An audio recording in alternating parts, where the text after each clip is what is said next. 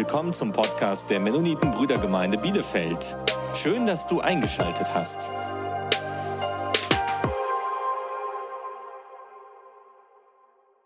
So, und zwar ist das hier eine Skulptur. Ähm, ich weiß gar nicht, ob alle Diakone sie bekommen, wenn sie eingesegnet werden. Zumindest war es bei mir so, dass ich sie bekommen habe. Ähm, eine Skulptur, die darstellt, ja, was der Abend heute, ähm, was den Abend heute ausmacht. Die Fußwaschung.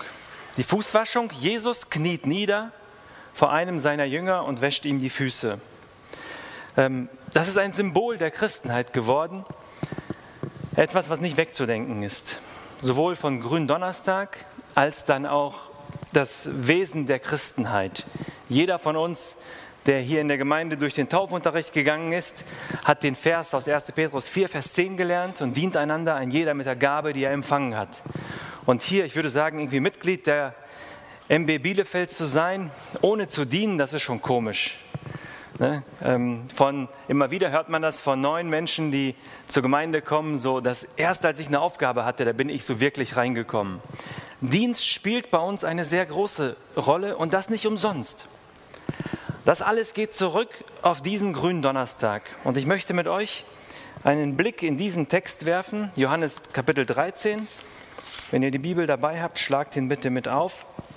Ich möchte die Verse 1 bis 15 lesen und, ähm, ja, und dann mit euch gemeinsam über diesen Abschnitt nachdenken, über dieses Ereignis, das so zentral für die Christenheit ist.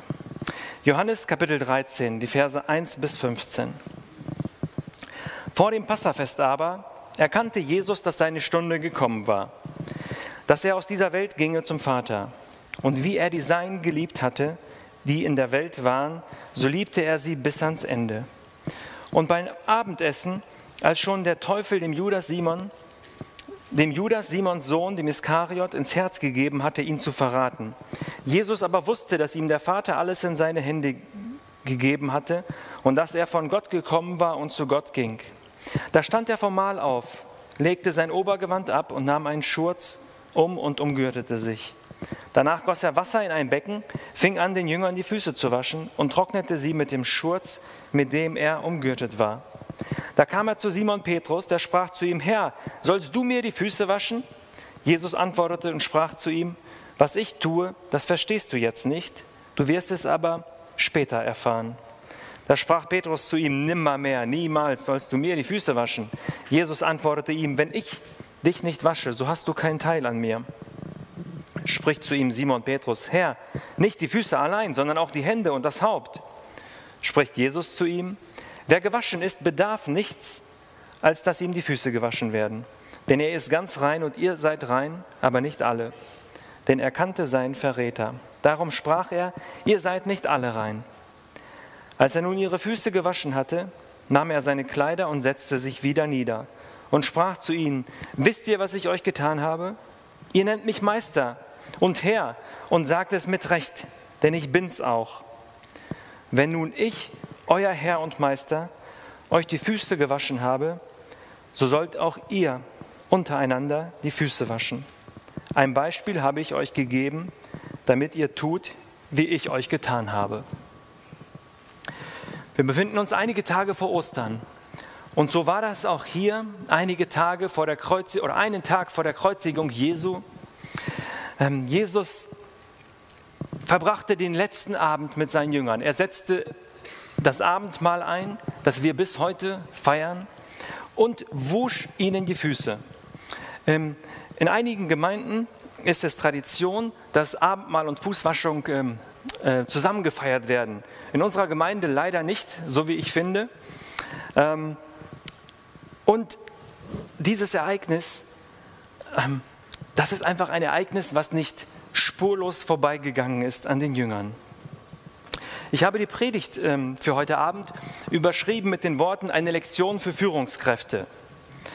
Ähm, nun, Führungskräfte, das hört sich gleich so an, ja, das ist irgendwie so äh, für irgendwelche Chefs, für irgendwelche Schulleiter, für vielleicht äh, die Ältesten in der Gemeinde. Aber wir werden feststellen, nein, dass es mehr ist, dass das jeden von uns betrifft. wenn wir das Johannesevangelium aufschlagen, dann finden wir gleich im ersten Kapitel in Vers 4 die Worte, in ihm war das Leben und das Leben war das Licht der Menschen. Warum Licht? Nun, diese Welt brauchte Licht. Jesus kam in diese Welt, die voller Finsternis ist, um hier Licht hineinzubringen. Nun, wieso ist diese Welt im Finstern? Wieso braucht diese Welt Licht? Im Laufe der letzten Jahre ähm, habe ich verschiedene Erfahrungen gemacht. Ähm, in unterschiedlichen Jobs, in denen ich gewesen bin. Ähm, und es begann eigentlich schon mit meinem ersten Job, dass ich diese Feststellung machte. Ich arbeitete damals im Yibi, heute heißen die Kombi, ähm, als 15- oder 16-Jähriger. Ähm, und da merkte ich, es gibt so ein Phänomen, dass wenn jemand von den Kollegen nicht da ist, dann kommt ein anderer anwesender Kollege und versucht mit dir ins Gespräch zu kommen über diesen, der nicht da ist, wie schlecht er ist und was bei dem alles nicht passt. So, und oh gut, fand ich nicht schön, habe ich mir angehört. Und dann kam ich ganz durcheinander, als beim nächsten Mal die Kollegen einfach getauscht wurden. Und die gleiche Person, ähm, also die mit mir halt über diesen nicht anwesenden Kollegen sprach, in diesem Fall war es halt dann andersrum. Die war nicht da und der andere Kollege sprach mit mir über diese Person. Oder mal wurden halt dann die Kollegen gewechselt, dann war der eine gut, der andere schlecht, das andere Mal wieder der eine gut, der andere schlecht. Die meisten von euch werden das kennen, zumindest höre ich das immer wieder aus den Gesprächen heraus. Das ist so ein Phänomen, die Nachrede, die üble Nachrede in Abwesenheit, ähm, ja, die immer die Gang und Gäbe ist. Und das war so für mich die erste äh, Begegnung, wo ich merkte, Mensch, was ist das? Was ist das hier für eine kaputte Welt? In der Schule erlebte ich das Gleiche. Ähm, als ich dann später eine Ausbildung machte, das Gleiche. Und immer wieder dachte ich, ja, das ist so, ähm, das ist jetzt nur hier so im Handwerksbetrieb. Ähm, wenn, als ich dann zur Hochschule ging, nahm ich an, Mensch, hier läuft das alles viel professioneller, viel besser. Aber auch da stellte ich fest, Mensch, es gibt so viel Clinch unter den Professoren, unter den Mitarbeitern. Jeder hat irgendwie so seine Punkte, die er durchsetzen will. Und der eine versucht irgendwie den anderen zu untergraben. Der eine will die Zuschüsse vom Staat bekommen, aber der andere schnappt sie ihm weg. Ähm, und dass ich feststellte, Mensch, eigentlich bis in die höchsten Gremien hinein gibt es dieses eine Phänomen. Die Firmen unterscheiden sich. Das eine ist eine Schule, das andere ist ein Handwerksbetrieb, das andere ist ein Lebensmittelgeschäft. Aber dieses eine Phänomen ist dasselbe. Und man braucht heute nur ähm, einige ähm, Debatten im Bundestag, im deutschen Parlament zu verfolgen, um festzustellen, Mensch, ähm, wie man so schön sagt, ähm, der Fisch stinkt vom Kopf an. Oder wie geht diese Redewendung? Es ist einfach, unsere Welt befindet sich in einem sehr, sehr traurigen Zustand.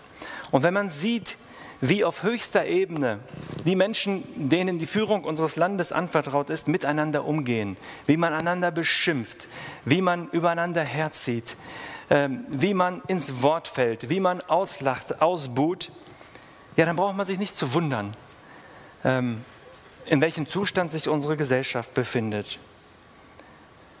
Und so verschieden die Bereiche auch sind, das, was alle gemeinsam eint, ist, dass Menschen miteinander Konflikte und Probleme haben. Und da viel Energie für aufwenden müssen, um irgendwie mit diesen Problemen zurechtzukommen. So meine Erfahrung zumindest. Vielleicht ist das bei euch, da wo ihr in den Betrieben unterwegs seid, ganz, ganz anders. Aber das ist das, was ich immer wieder überall festgestellt habe. Menschen kommen miteinander nicht aus und es kostet viel Energie und Mühe. Und in diese Situation kommt Jesus. In ihm war das Leben, dieses Leben, nach dem sich die Menschheit sehnt. Und er kam in diese Welt, um dieser Welt, die in der Finsternis ist, dieses Licht zu bringen. Er ist gegangen und hat seine Jünger und darüber hinaus eben durch seine Jünger auch uns, hat uns diesen Auftrag erteilt, diese Aufgabe weiterzumachen. Und nun, und nun gibt er uns dieses Beispiel, dass er seinen Jüngern die Füße wäscht. mir sind an diesem Text drei äh, Dinge aufgefallen. Also wenn man auf irgendwelchen Seminaren ist oder sowas, für Führungskräfte oder sonst was, dann lernt man halt so Drei-Schritte-Programm. Äh, drei Punkte zum Erfolg oder wie auch immer. Und mir ist beim Lesen dieses Textes ist mir auch aufgefallen, ja, das ist eigentlich so das ABC des praktischen Christseins. In Vers 1 heißt es, da ist die Rede, wie er die Seinen geliebt hatte, die in der Welt waren, so liebte er sie bis ans Ende. Also alles fängt mit Liebe an. Gott liebte die Welt. Jesus liebt die Welt. Er liebt die Seinen, zu denen er gekommen ist. Und jetzt kann jeder von uns ähm, einmal so durchdenken, in welchem Bereich bin ich tätig. Bin ich vielleicht irgendwo im Musikbereich? Bin ich, leite ich eine Kindergruppe? Ähm, leite ich einen Jugendmitarbeiterkreis an? Einen Hauskreis? Ähm, verschiedensten Bereiche, die es gibt. Das erste Prinzip, das Jesus uns lehrt, ist, liebe die Deinen. Ohne diese Liebe funktioniert es nicht. Damit fängt alles an. Wir sind nicht berufen zum Herrschen, sondern zum Lieben. Und da ist Jesus uns als Vorbild vorangegangen ähm, und dessen Liebe so weit ging, dass er sein Leben aufgegeben hat. Dann ist der zweite Schritt, und da widmet sich der Großteil dieses Abschnitts, die Verse 2 bis 11, da geht es um das Dienen. Also die Grundlage ist das Lieben und dann der Dienst, der Dienst an den Menschen, die mir anbefohlen sind. Was sind das für Menschen, die mir anbefohlen sind? Was sind es für Menschen, die Jesus anbefohlen waren? Manchmal haben wir so eine romantische Vorstellung. Ähm, ja, an diesem schönen Abend, warm in Israel, und Jesus wäscht seinen Jüngern die Füße, die essen zusammen. Mensch, was für eine Atmosphäre. Das muss doch, ein romantischer Abend gewesen sein. Ich denke, für Jesus war es alles andere als romantisch. Zum einen hat er dort einen Verräter sitzen, der ihn verraten wird. Zum anderen hat er dort elf Jünger sitzen, die ihn zwar nicht verraten werden und die später ihm auch also folgen werden nach seinem Tod. Aber was sind das für Menschen, mit denen er zusammen ist? Wenn wir einmal die Evangelien realistisch lesen und einfach mal gucken, was Jesus so über seine Jünger sagt, Mensch, da war ich ganz schön erstaunt. Matthäus 8, Vers 26, ihr Kleingläubigen, warum seid ihr so, furcht, so furchtsam? Matthäus 15, Vers 16, seid denn auch ihr immer noch so unverständig? Matthäus 16, Vers 3. Versteht ihr denn immer noch nicht? Matthäus 16, Vers 8. Ihr Kleingläubigen, was bekümmert euch, dass ihr kein Brot habt? Matthäus 16, Vers 11. Wieso versteht ihr immer noch nicht? Ich weiß nicht, ob das vielleicht dem einen oder anderen bekannt äh, vorkommt, der mit Menschen zu tun hat. Ähm, also so einfach war das mit den Jüngern nicht, wie wir uns das manchmal vorstellen. Und diese elf, diese zwölf Jünger hat Jesus vor sich sitzen. Ähm, und das, was er da tat, als er sich dazu entschied, ihnen die Füße zu waschen, das ist nicht irgendwie ein tolles Gefühl gewesen, was über ihn gekommen ist, sondern aus tiefster Überzeugung hat er es gemacht, weil es notwendig gewesen ist.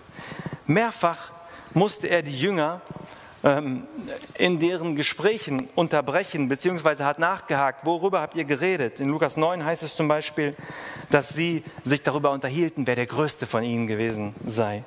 In Lukas 22 noch einmal, da sind sie unterwegs auf dem Weg nach Jerusalem, da wo Jesus gekreuzigt wird, und sprechen wieder darüber, wer der Größte unter ihnen sei. Drei Jahre mit Jesus unterwegs gewesen und immer noch nicht verstanden. Diese Art von Menschen hatte Jesus vor sich. Und diese Art von Menschen sind wir. Mit, diesen Art, mit dieser Art von Menschen hat mein Vorgesetzter zu tun. Mit dieser Art von Menschen habe ich zu tun, hat jeder von uns zu tun.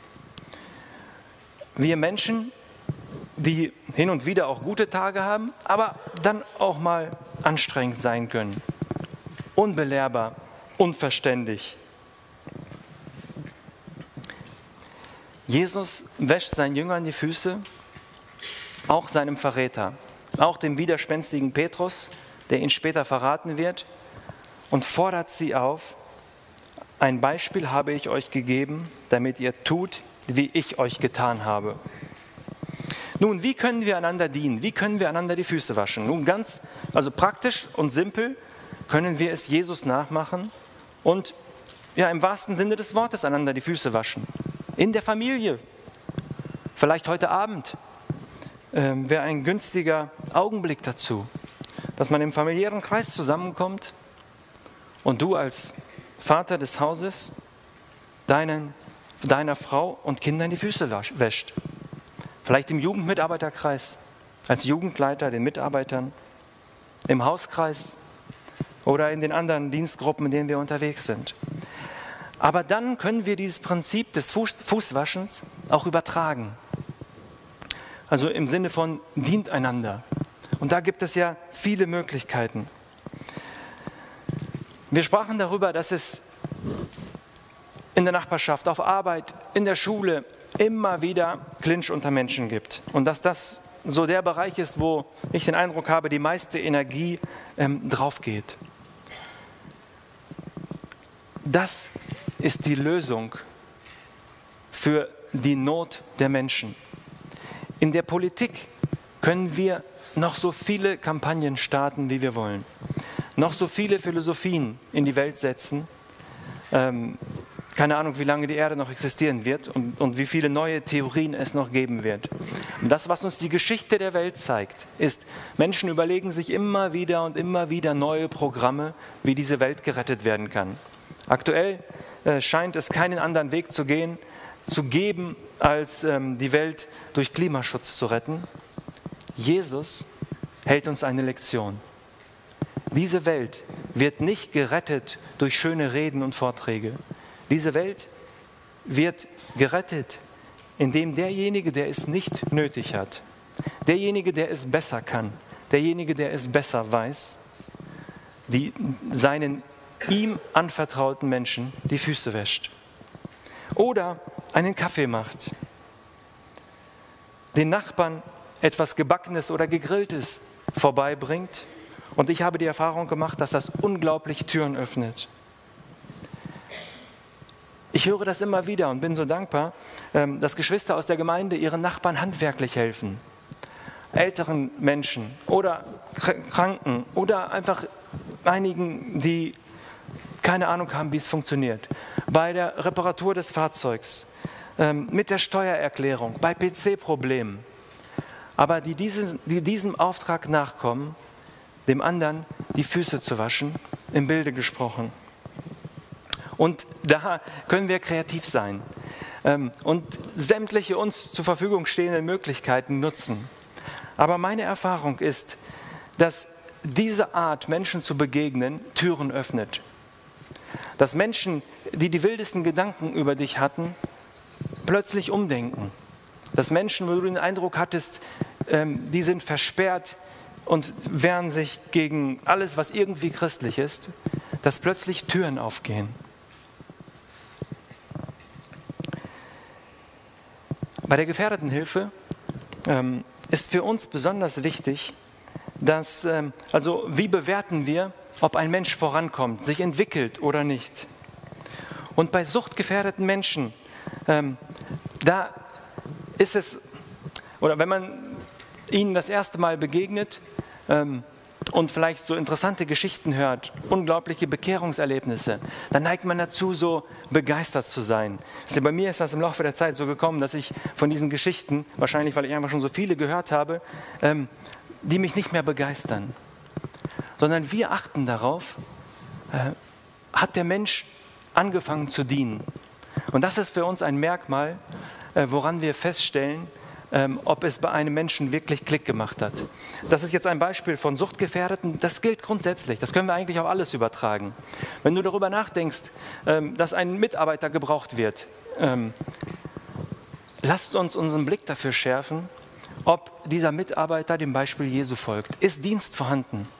Fängt der Mensch an zu dienen oder ist er immer noch auf sich selber fokussiert? Da, wo der Blick auf den Nächsten gerichtet wird, entsteht Leben. Da, wo er nur auf mich gerichtet ist, da wird es finster. Und das, das ist halt, sag mal, die klassischen Abhängigkeiten, Alkohol, Drogen, Pornografie, Spielsucht, alles auf mich gerichtete Süchte, wo ich mich um mich kümmere, wie ich glücklich werde, wie ich weiterkomme. Ne, wir nennen es so schön ein alkoholkranker Mensch, aber das Leben ist bestimmt davon, meine Bedürfnisse, Geld für mich, Zeit für mich, Energie für mich. Da, wo der Blick auf den Nächsten gerichtet wird. Das ist irgendwie so ein, da ist so ein Mechanismus drin, den man nicht vernünftig erklären kann, aber der eine unglaubliche Wirkung hat. Da, wo ich den Blick auf den Nächsten richte, entsteht Leben um mich herum. Und da, wo ich nur auf mich fokussiere, geht Leben zugrunde. Jesus zeigt uns, dass Dienst ein Heilmittel für diese Welt ist, für diese kranke Welt, die ähm, darunter leidet, unter dieser Krankheit und Finsternis. Lieben, haben wir gesagt, als erstes, dienen als zweites und als drittes erklärt Jesu, Jesus seinen Jüngern, was er da getan hat und wie sie es tun sollen. Und das ganz simpel. Wenn ich nun, euer Herr und Meister, euch die Füße gewaschen habe, so sollt auch ihr euch untereinander die Füße waschen. Die Jünger waren ja auf dem Weg nach Jerusalem dabei, zu debattieren, wer von ihnen der Größte ist. Also immer noch nicht verstanden, ähm, dass das eine sinnlose Diskussion ist. Ähm, diese Diskussion kenne ich bei meinen Kindern, wer der Schnellste ist, äh, wer der Klügste ist, wer besser lesen kann. Aber hier haben wir es mit erwachsenen Männern zu tun. Und wenn wir genauer und ehrlicher in unser Leben schauen, dann merken wir, dass das doch immer wieder uns auch so passiert. Einer erzählt eine Geschichte von irgendwas Tollem, was er erlebt hat, und ich muss meine Geschichte gleich hinterher erzählen. Ähm, wenn ich nun, euer Herr und Meister, euch die Füße gewaschen habe, so sollt auch ihr einander die Füße waschen. Nicht die tollen Geschichten und die Rekorde sind es, die das Gespräch von Christen beinhalten sollen, ausmachen sollen, sondern der Dienst am nächsten. Und das stellt diese Welt auf den Kopf. In dieser Welt lernen wir es zu herrschen. In dieser Welt lernen wir es, Entscheidungen müssen getroffen werden. Man muss vorangehen. Jesus zeigt uns, dass der Weg des Dienstes dieser Welt Veränderung bringt. Und dann schließt er ab mit den Worten, ein Beispiel habe ich euch gegeben, damit ihr tut, wie ich euch getan habe. Er hätte eingreifen können in dieses Gespräch. Er hätte sie unterbrechen können, wo die darüber diskutiert haben, wer der Größte ist. Aber er tut es nicht. Er vergeudet dafür keine Worte. Jahrelang habe ich mich gefragt, wieso hat er es nicht gemacht? Ähm, Mensch, er hat das ja mit angehört. Er hätte es doch sofort unterbrechen können, im Keim ersticken können. Nun, Jesu Weisheit ist größer. Ähm, er wusste, dass er damit nichts bezwecken wird sondern diese Tat, indem er ihnen als Meister die Füße wäscht, die hat eine größere Wirkung als tausend Worte und Argumente. Unsere Welt braucht Nachfolger, die es Jesus nachmachen. Wir alle, die wir hier zusammensitzen, sind herausgefordert. Jeder von uns hat in irgendeiner Art und Weise Menschen in seiner Umgebung, für die er verantwortlich ist. Und Jesus fordert uns heraus, einander die Füße zu waschen. Und unser Land hat es so dringend nötig. Unsere Nachbarschaften haben es so dringend nötig. Wir brauchen Einzelpersonen, die einander die Füße waschen, die ihren Nachbarn die Füße waschen. Wir brauchen Vereine, die unserer Gesellschaft die Füße waschen. Wir brauchen Firmen, wir brauchen Stiftungen und Organisationen sämtlicher Art, Gemeinden, die dieser Gesellschaft, die dieser Welt die Füße waschen. Und so lasst uns diesen Gottesdienst, diesen Abendmahlsgottesdienst ähm, mit diesem Blick, mit diesem Fokus feiern. Wo kann ich meinem Nächsten die Füße waschen? Wo bin ich vielleicht nur auf mich fokussiert und alles, was ich tue, dreht sich immer nur um meine Bedürfnisse? Jesus zeigt uns ein Beispiel. Richte den Blick auf den Nächsten. Dadurch wird die Welt gerettet. Ich möchte euch zum Gebet einladen Und wer, ähm, wem Gott etwas aufs Herz gelegt hat, der darf es gerne zum Ausdruck bringen in einer allgemeinen Gebetsgemeinschaft, die ich dann abschließen werde. Lasst uns aufstehen dazu. Jesus, diese Welt braucht dein Licht. Diese Welt braucht so dringend dein Licht. Und Herr, wir sind hier zusammen als deine Kinder, als deine Nachfolger und denken über diese Begebenheit nach, die stattgefunden hat vor 2000 Jahren. Und wir bitten dich, dass durch deinen Heiligen Geist, Herr, unsere Herzen aufgerüttelt werden und du uns aussendest in diese Welt, in unsere Familien, in, auf unsere Arbeitsstellen, überall, wo wir sind, indem wir deinem Beispiel folgen. Herr, lass ähm, ein Licht ausgehen von deinen Gemeinden in diesem Land, dass dieses Land einfach mit Licht überflutet wird. Durch Menschen, die dich lieben, die die ihnen anvertrauten Menschen lieben und die ihnen dienen, so wie du es getan hast. Amen. Du willst weitere Predigten hören? Dann besuch uns auf unserer Webseite www.mb-bielefeld.de. Du kannst uns auch am Sonntag besuchen, wenn wir unseren Livestream-Gottesdienst haben. Oder am besten, du kommst einfach in Bielefeld vorbei.